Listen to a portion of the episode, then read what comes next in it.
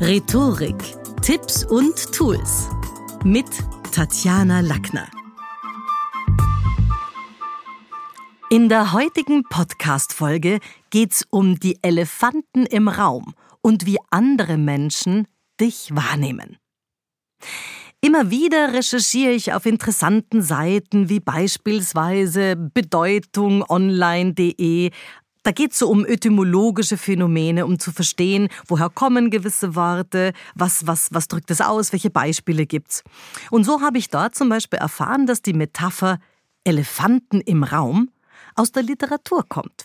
Und zwar vom russischen Schriftsteller Fjodor Dostojewski. Der hat damals auf eine Kurzgeschichte verwiesen, die ist geschrieben gewesen von Ivan Krylov, und zwar schon im Jahr 1814. Und dabei geht es um einen Museumsbesucher, der sich so auf die kleinen Dinge spezialisiert hat, auf Details, die er geliebt hat. Der ist ins Museum gegangen, hat sich besonders so kleine Exponate angeschaut und vor lauter Fokus auf kleine Dinge, auf Details, hat er ausgerechnet das größte und bedeutendste Kunstwerk, nämlich den prächtigen präparierten Elefanten, gar nicht wahrgenommen. Und daher kommt offenbar so ein bisschen diese Anlehnung an die Metapher Elefanten im Raum. Denn heute bedeutet der Elefant im Raum, dass jemand ein Problem, das für alle spürbar ist, ignoriert oder eben nicht anspricht.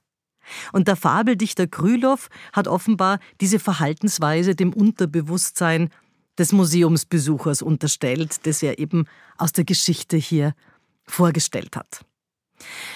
Und ich weiß, egal wo ich in meinem Leben auf Reisen war, von Kanada über die Vereinigten Staaten, Großbritannien oder auch im kleinsten Winkel Australiens, überall versteht man die Metapher von Is there an elephant in the room?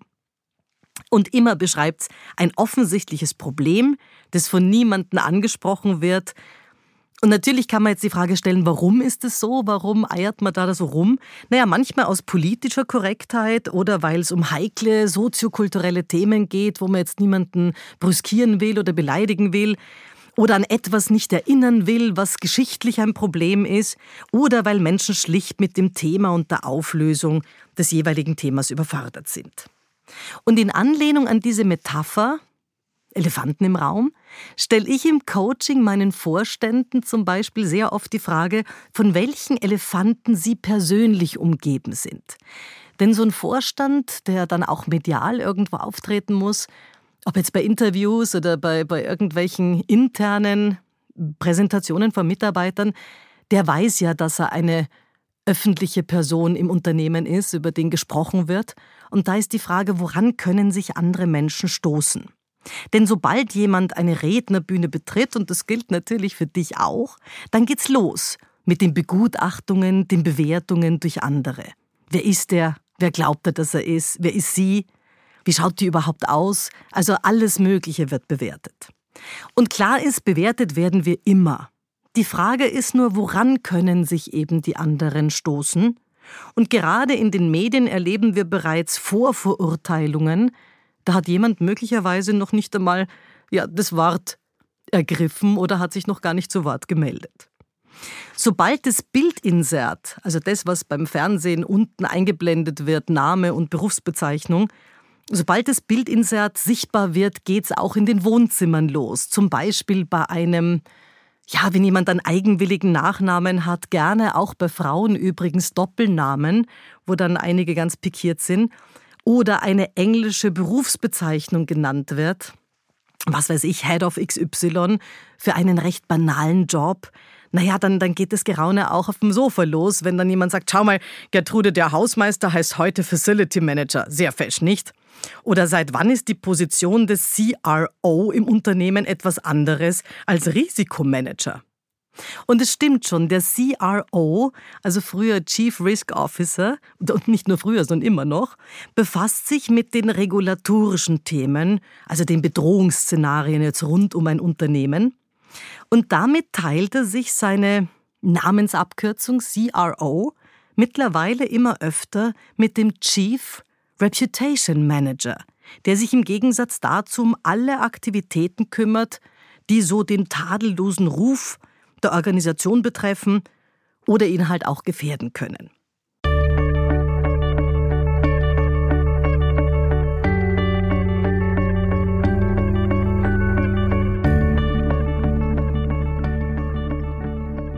Mein Tipp, wenn du dir schon vor dem Medien- oder Redeauftritt überlegst, durch welche Elefanten könntest du in Ungnade fallen, dann bist du gut beraten und hast erfolgreich vorgedacht.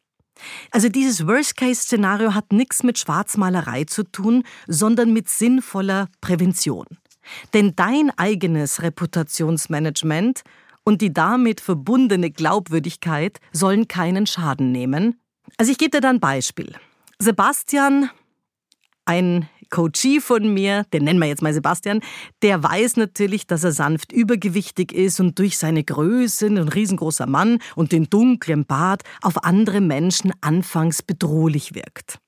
Deshalb hat er sich darum gekümmert und an dem haben wir auch gearbeitet, dass er schon am Beginn seines Pitches, der musste für Firmen immer wieder auch um Etats pitchen und seine Firma vorstellen und Konzepte und Lösungen. Und da hat er geschaut, dass er schon am Anfang irgendwie beziehungsbindende Maßnahmen hat und vor allen Dingen auch lächelt, zwischendurch Kontakt mit den Menschen über Blickkontakt und Co. schon aufnimmt und die Firmenpräsentation nicht nur runterhackt, wie er das früher gemacht hat. Also heute lächelt er, lässt sich Zeit und überrollt die Kundschaft nicht mehr wie einst in seinen Sturm- und Drangjahren, sondern er arbeitet gezielt mit Pausenmanagement. Warum? Weil er erlebt hat und oft auch rückgemeldet bekommen hat, dass die Elefanten im Raum die waren, dass man das Gefühl hat, der Typ ist lieblos, der ist irgendwie boah, sehr dominant und mächtig und man hat am Anfang eher so ein bisschen das Gefühl, komischer Kerl.